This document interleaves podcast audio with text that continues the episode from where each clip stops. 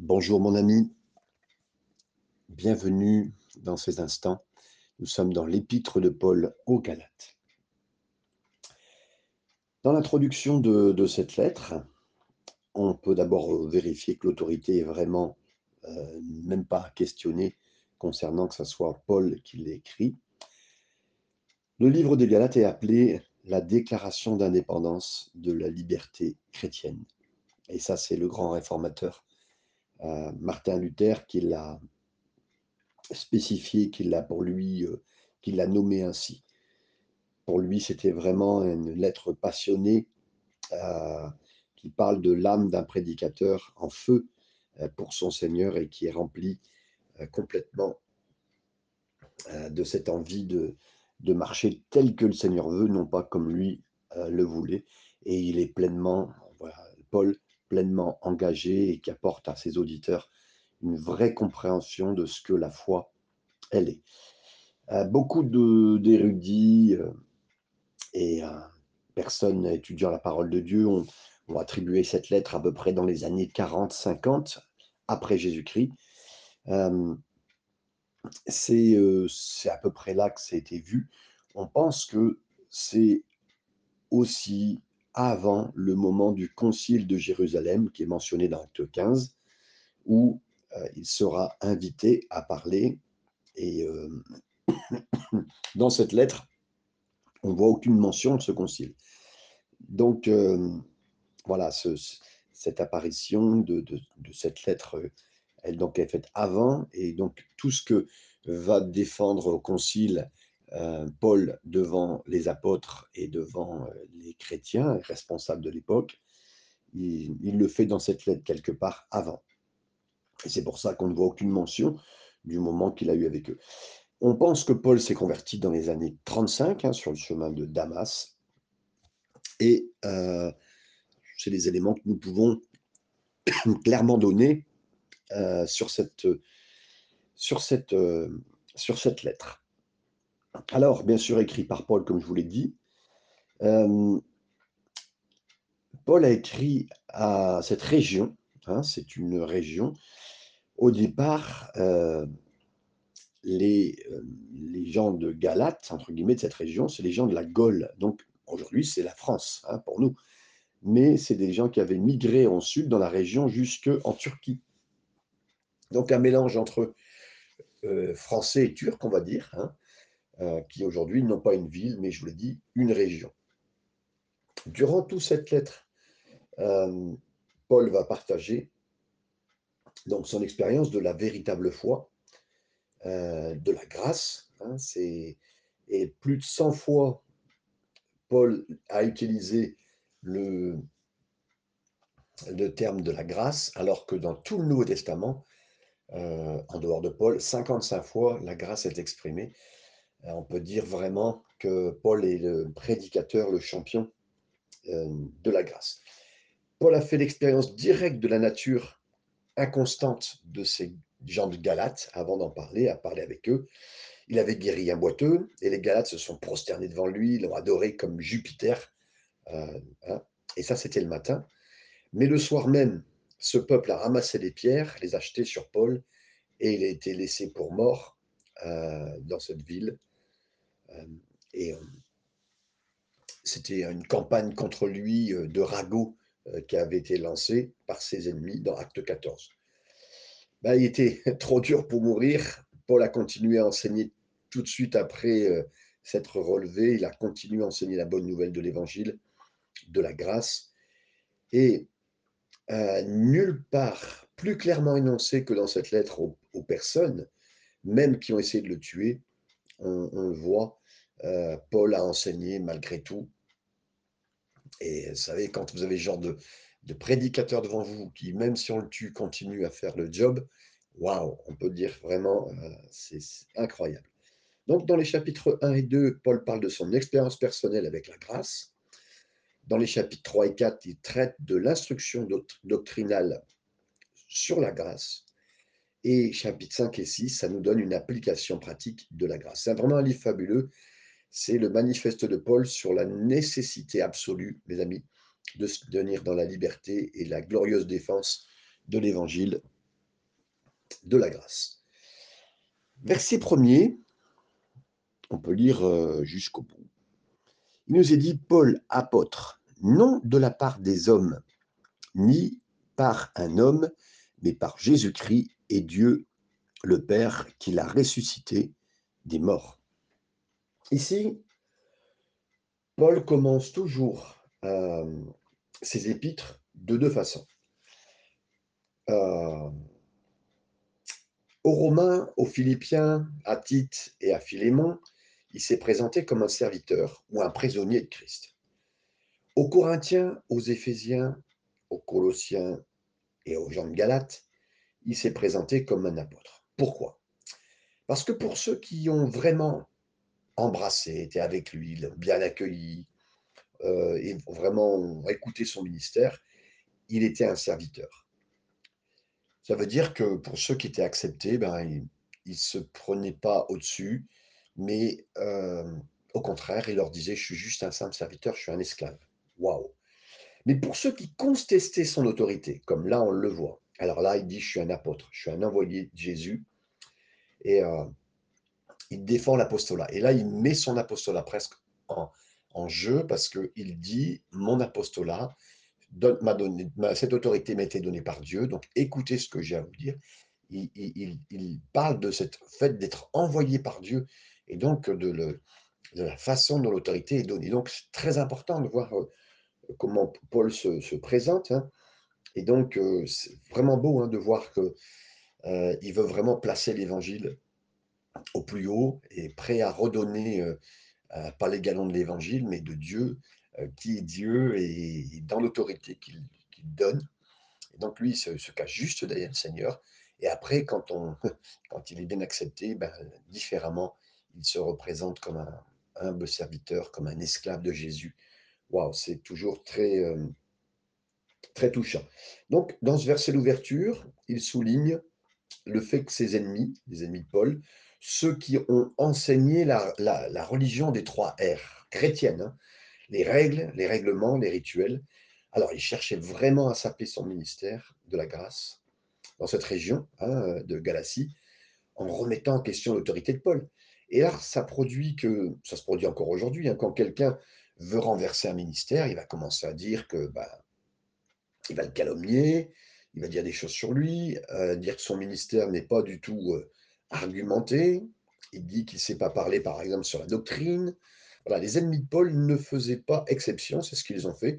Ils ont vraiment continuellement contesté son autorité en disant il n'a pas les qualifications pour enseigner comme, comme moi je le fais. Et de même, le religieux vient à nous en disant aujourd'hui encore Ah, vous croyez en Jésus ah, C'est super. Mais il n'y a pas que ça. Hein euh, il va vous donner de, de dire voilà, on est sauvé, c'est bien mais croyez en Jésus, rejoignez notre style d'église à nous, ultra sanctifié, qui nous met à part, euh, voilà, et, donner des choses à faire en plus. Voilà, c'est vraiment euh, les trois hein, les rites, les, règles, la, religiosité, c'est terrible, mes amis. Donc, Jésus a dit, hein, euh, croyez en celui que le Père a envoyé, Jean 5, 24. Donc, mettez votre confiance seulement en celui qui a envoyé du Seigneur. Restez concentré euh, sur l'autorité euh, que, la personne qui est en face de vous, si elle en a une, hein, bien sûr que vous devez reconnaître, il a reçu de prêcher. Hein, et euh, baptiser comme vous baptisez. Vous n'inventez pas autre chose. Et vous savez, voilà, les, les, prêtres ont demandé à Jésus, mais qui es-tu hein, Qui es-tu? Euh, après, ils ont demandé pareil à Jean-Baptiste, es-tu Élie? Non. Es-tu le Messie? Non. Mais, mais alors, de quelle autorité fais-tu ces choses? C'est ce qu'on dira aussi à Jésus, de quelle autorité Et son autorité va être remise en question, mais Jésus va répondre à chacune des questions euh, qu'il remet en cause dans son autorité. Et, après avoir interrogé Jean au chapitre 1er, Jean-Baptiste, Jean le Baptiste, les Juifs ont interrogé Jésus au chapitre 2 sur sa purification du temple parce qu'il avait secoué tout le monde. Hein. Et ils sont venus à lui en disant, mais par quelle autorité tu fais ces choses Jean 2, 18. Ben, c'est souvent cette stratégie utilisée par, euh, par les, religieux euh, qui veulent déstabiliser une personne, ou souvent par certaines sectes hein, qui sont là, qui vont vous, dire bah, nous seulement, on est les descendants directs des apôtres, ou bah, ils disent que voilà, on a reçu euh, l'onction apostolique qui est transmise de génération en génération. Mais mes amis, c'est totalement faux. Rien dans l'Écriture n'indique que l'onction puisse être transmise par un homme. Seul Dieu peut donner l'autorité. Alors, quelle est la valeur d'être officiellement ordonné euh, par un mouvement ou par qui que ce soit? Bah, Au mieux, l'ordination, c'est le Seigneur a touché tel frère ou tel ministère, ça, ça peut être fait. Euh, et après, nous, la main des hommes sur lui n'est que la confirmation de ce que Dieu a fait. Et sa, sa grâce coule à travers cette personne. Donc, même ordonner quelqu'un pasteur, euh, c'est rien plus qu'une ratification de ce, que le, Seigneur est déjà en train de faire, mes amis. C'est pourquoi Paul a dit au début de cette épître, mon autorité ne m'a pas été donnée par les hommes, mais par Jésus. Et là, il est très bien placé parce que il n'est pas issu des apôtres. Euh, il sera longtemps seul à ne pas être reconnu parce qu'au début, les gens ont peur de lui, de par son témoignage, parce qu'il presque. C'est comme si, si vous voulez, il serait né comme un nouveau mouvement paulinien, on va dire comme cela, à côté de tous les, autres chrétiens, et lui, il grandira seul presque à côté des autres. Hein. Donc c'est très très particulier, mais ça montre surtout, et là, il fallait avoir une grande confiance dans l'autorité que le Seigneur lui avait donnée, dans ce que le Seigneur lui avait demandé de faire, et là on voit effectivement sa défense dans ce premier euh, verset. Versets 2 et 3, nous continuons. Et tous les frères qui sont avec moi aux églises de la Galatie, que la grâce et la paix vous soient données. Alors, pourquoi souvent Paul se relie à la paix et à la grâce? On le voit dans 1 Corinthiens chapitre 1 verset, verset 3, 2 Corinthiens chapitre 1 verset 2, Éphésiens chapitre 1 verset 2, Philippiens chapitre 1 verset 2, Colossiens chapitre 1 verset 2, 1 Thessaloniciens chapitre 1 verset 1, 2 Thessaloniciens chapitre 1 verset 2, Philémon verset 3, parce que l'homme ne connaîtra jamais la paix de Dieu jusqu'à temps qu'il comprenne la grâce, sa grâce, la grâce de Dieu. C'est vraiment donc lié. C'est quoi la grâce? La grâce, c'est quelque chose d'immérité, quelque chose que on ne peut pas gagner, mes amis, quelque chose qui donne... Euh, parce que la grâce, c'est quelque chose, c'est une faveur imméritée de la part du Seigneur. Et c'est vrai, mes amis, les richesses de, de, Dieu euh, dépensés, donnés en Christ, ne sont pas donnés parce que euh, nous avons quoi que ce soit en nous ou que nous avons fait quoi que ce soit, mais c'est juste à cause de ce qui est Christ et de ce qu'il a fait. Donc, quoi que ce soit que vous pensiez euh, avoir mérité ou quoi que ce soit, tirez un trait dessus. C'est juste fait parce que Christ est notre frère et que c'est lui qui a fait des choses à la croix pour nous qui rétablissent notre situation aux yeux de Dieu. Et donc, on n'a pas besoin de passer au travers de rituels, de vivre ou de même faire des belles choses, des bonnes choses, même chrétiennes. Non, non. Vous n'avez pas besoin de vous placer sous des règles. Euh, vous pouvez avoir la paix aujourd'hui si vous comprenez la grâce, parce que la grâce de Dieu apporte la paix d'une façon profonde. Et quelqu'un qui est dans la compréhension de la grâce, ben, il sera en paix avec Dieu, en paix avec lui-même. Et euh, même s'il n'a pas produit une heure de prière ce matin ou dans la journée, ben, il sera en paix avec Dieu. Euh, bien sûr qu'après, connaissant un tel Dieu, il a envie de passer du temps avec lui, ça c'est un autre point. Mais là, reprenons à la base de la grâce, avant même de parler de quoi que ce soit d'autre, juste dire, ben, mon Dieu même, euh, je ne mérite pas tout ce qui s'est passé, donc que la grâce et la paix me soient données. Et ça, c'est extraordinaire. Le verset 3, la dernière partie, et le début du verset 4, nous continuons.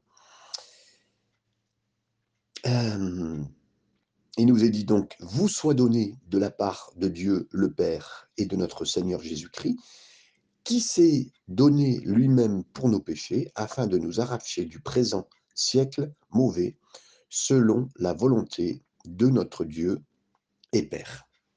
Donc, Là, il parle, hein, vous avez vu, euh, de nous arracher du présent siècle mauvais, ou un mauvais, presque le monde mauvais, on pourrait dire, un siècle mauvais.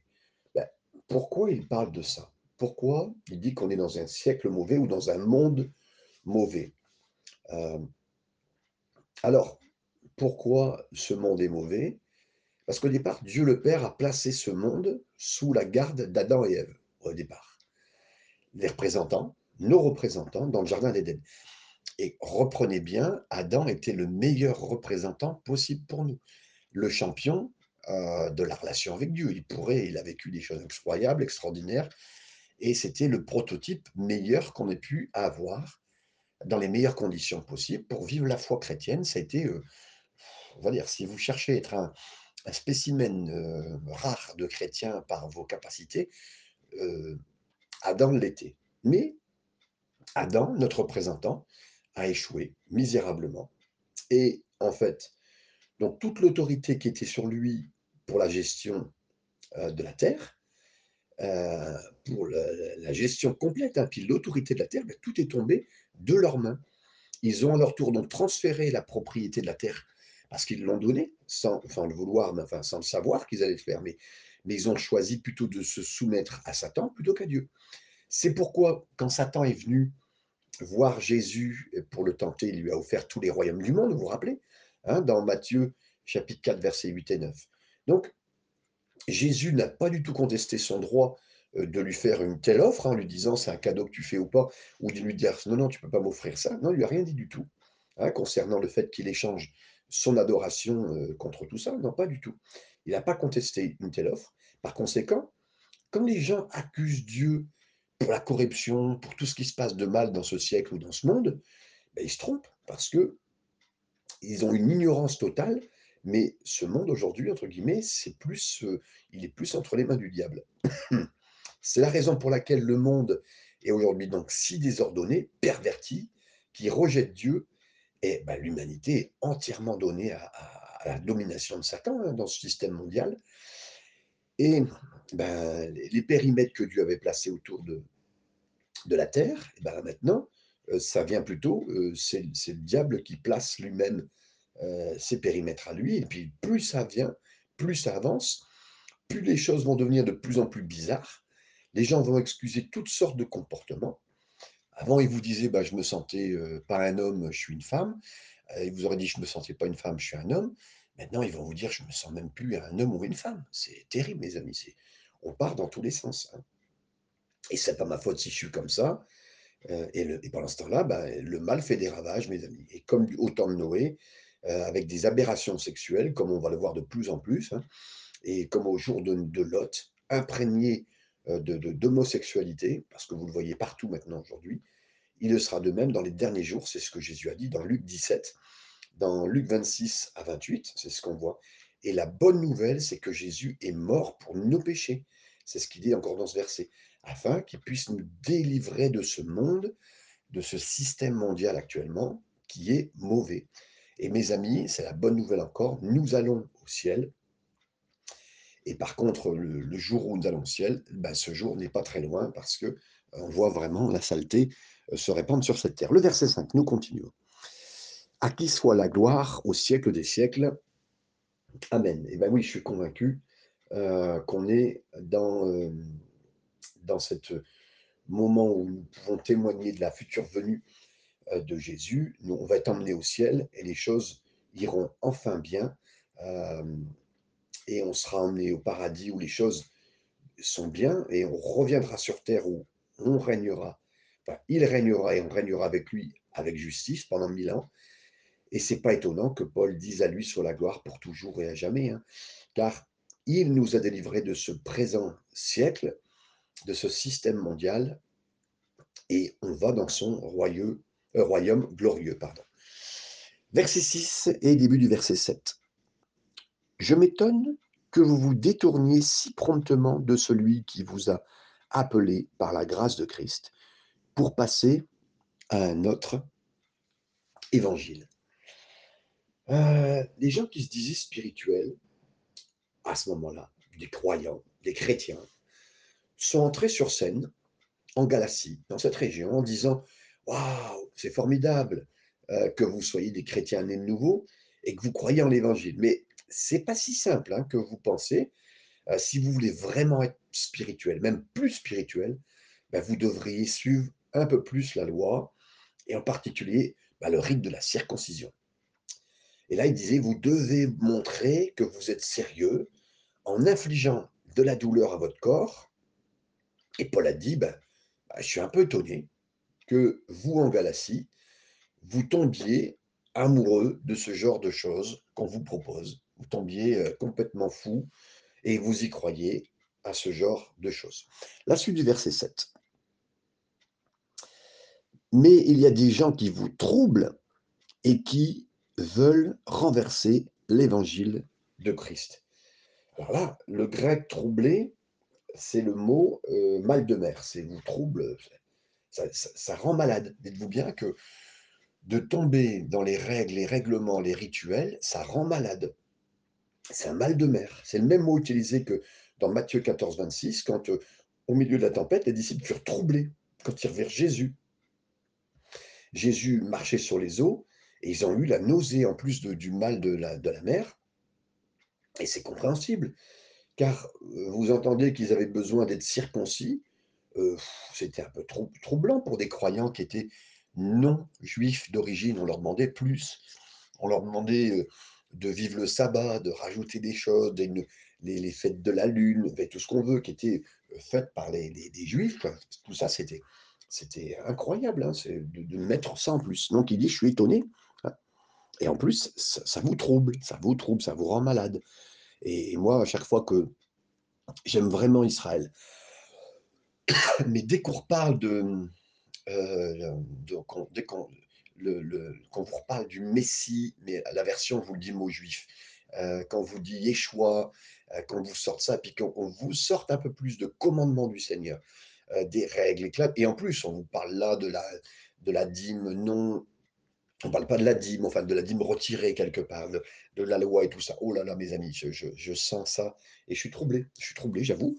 Euh, et c'est pour, vous pouvez essayer de me mettre un peu plus de d'hébreu euh, dans vos langages, hein, de, de, de, de, dire Yeshua au lieu de Jésus. Moi, ça, ça, ça me trouble plutôt qu'autre chose et je ne veux pas rentrer dans, ce, dans cette façon de faire. Versets 8 et 9, je continue. Mais quand nous-mêmes, quand un ange du ciel annoncerait un autre évangile que celui que nous avons prêché, le neuvième verset, qu'il soit anathème, nous l'avons dit précédemment et je le répète à cette heure, si quelqu'un vous annonce un autre évangile que celui que vous avez reçu, qu'il soit anathème. Waouh, mes amis, c'est incroyable. Qui que ce soit. Et là, il le dit que ça soit moi-même. Même moi, parce que si vous m'aimez et m'appréciez, vous entendez mes prédications, vous dites c'est incroyable, parce que d'abord c'est un très bon prédicateur. Et il dit, vous m'entendez Même si c'était un ange du ciel qui, qui vous prêche un autre évangile, mais qui soit damné, qui soit, euh, entre guillemets, euh, plus possible pour lui d'aller d'aller euh, d'aller au, au, ciel. Vous rappelez un, roi chapitre 13, c'est un jeune, un jeune prophète à qui on lui avait demandé de ne pas passer par certains endroits. il lui a demandé, c'était Dieu qui avait demandé de vraiment faire attention à sa parole et de faire ce qu'il fallait. Ça fait, il fait irruption sur la scène au moment où se trouve Jéroboam, qui est près d'un autel et qui avait bâti pour adorer les idoles. Et là, il est arrivé, il a dit ainsi par l'Éternel, sur cet autel seront brûlés les os de vos prophètes, et ceci sera un signe. Cet autel se fendra en deux. Et en entendant cela, Jéroboam a étendu la main pour saisir le prophète, mais comme il l'a fait, son bras est devenu paralysé. Donc, ce prophète a été vraiment euh, utilisé par Dieu, et Dieu lui a dit qu'il ne fallait pas, maintenant tu retournes, euh, tu retournes là où tu viens, hein, concrètement, hein, et euh, seulement il devait simplement délivrer la parole de Dieu et retourner vers son peuple. Mais sur le chemin, il est tombé sur d'autres prophètes, un premier prophète qui est arrivé vers lui, qui a dit, j'ai entendu parler de toi, de ce qui s'est passé avec Jéroboam, ah, viens chez moi, dîne avec moi et nous parlerons de choses de prophètes. Mais il a dit, non, je ne peux pas. Pourquoi? Parce que Dieu m'a dit que je dois retourner auprès des miens. Ok, d'accord, vas-y. Puis là, il y a un vieux prophète qui est venu vers lui, il dit, je suis, je suis un prophète depuis plus longtemps que toi, et un ange est venu me dire que tu dois venir chez moi. Alors, le jeune prophète, là, il a écouté, il est venu chez lui, il a mangé avec lui, et en plein repas, le vieux prophète s'est mis à pleurer. Et il lui a dit, ben, je, suis désolé, mais tu n'aurais jamais dû venir manger avec moi. Hein, parce que quand tu vas sortir d'ici, un lion te dévorera. Ben, dès que le jeune prophète a entendu ça, il s'est dépêché euh, et il est reparti chez lui euh, en se dépêchant. Et là, sur le chemin, vous connaissez l'histoire, il a été attaqué et il est mort, mes amis. J'aimerais vous dire, mes amis, Dieu nous demande de garder simple ce qu'on a reçu. Et même si le meilleur des prédicateurs, même si un ange venait vers nous en nous annonçant quoi que ce soit, ben, nous ne voulons pas céder et, euh, à quelqu'un, à qui que ce soit. Et euh, nous voulons juste écouter euh, ce, que, le Seigneur nous demande. Hein. Moi, je me dis une chose, Seigneur, c'est si nous avons entendu ta parole à toi, on ne veut pas entendre autre chose que ta parole. On veut vivre tout le temps avec ta parole, être à côté de ta parole et pas entendre quoi que ce soit de nouveau. Je reste, je campe sur le point de la parole de Dieu. Et même si on me suggère de nouvelles pratiques, des coutumes, des traditions qui me semblent spirituelles, mais qui ne sont pas dans l'écriture, qui ne sont pas scripturaires, non. Alors il y a un nouveau, euh, euh, il des soi nouveaux, nouvelles choses qui sont présentées. Il y a eu des gens qui criaient comme des animaux, comme ça s'est passé il y a, il y a 15-20 ans, mes amis. Mais non, moi je vois nullement ça dans la parole de Dieu. Hein. Euh, l'important, c'est de retrouver ce qu'on dit là, notre pratique de notre foi, dans l'expression de l'adoration, mais dans les Écritures. Ah, mais vous êtes restrictif, vous êtes un peu religieux et fermé. Non, non, ce n'est pas le cas. Chaque fois qu'il y a un phénomène ou une expression de l'esprit, euh, comme si euh, celui de Pierre, un jour la Pentecôte, il dit, vous pouvez dire, c'est ce qui est dit, hein, comme il a dit dans Acte 2, verset 16, ce, qui est dit par la parole. Hein, vous avez une base solide et stable on y marche. Et c'est la bonne règle qui est là, empirique. Toute pratique ou tradition, elle est soit dans la vie de Jésus, hein, ça c'est le premier point, ou deuxièmement, vous le voyez au travers du livre des actes. Et là, je peux vous dire, mes amis, il y a déjà assez de travail de vivre des choses qui sont vues dans la vie de Jésus ou dans le livre des actes. Alors, c'est exprimé, hein. les actes, c'est enseigné aussi, parce que pas seulement la vie des actes, dans la, dans la vie des actes des apôtres, mais surtout euh, de le voir aussi dans l'enseignement de tous les écrits de Paul. Et là, il y a tellement de pain, de pain sur la planche, mes amis, de voir tout ce qu'il y a à faire. Voilà. Donc, on ne veut vraiment pas explorer les nouvelles choses, parce qu'autrement, ben, écoutez, on aura un ange qui va venir vers nous, comme il est venu pour euh, euh, Joseph Smith, hein, qui est devenu le, responsable des Mormons. Et l'ange lui a dit, non, non, mets tes lunettes, relis Ézéchiel 37, et tu verras qu'il y a un autre évangile, et il l'a pris. Hein et le prédicateur ou l'ange, et il est venu avec euh, un autre évangile. Et nous, mes amis, nous ne voulons pas de ça. Le verset 10 est maintenant, est-ce la faveur des hommes que je désire ou celle de Dieu? Est-ce que je cherche à plaire aux hommes? Si je plaisais encore aux hommes, je ne serais pas serviteur de Christ. La religion euh, et ceux qui sont euh, euh, les ritualistes religieux, je dirais, hein, pourraient me tomber dessus et me traiter d'étroit d'esprit ou de simple. C'est ce que Paul dit là. Mais je m'en fiche. Je veux plaire à Dieu plutôt qu'aux hommes. Et si j'essaie de plaire à ces dirigeants, à ces autorités, à, ce, qui, est comme une secte aujourd'hui, hein, les témoins de Jéhovah, les mormons ou qui que ce soit d'autre, ben je ne pourrais pas être le serviteur de Christ. Voilà, je vous ai laissé la première partie. il y a d'autres versets, bien sûr, à finir. Nous continuerons, bien sûr, cette étude dès demain. Que le Seigneur vous bénisse sur ce livre des Galates.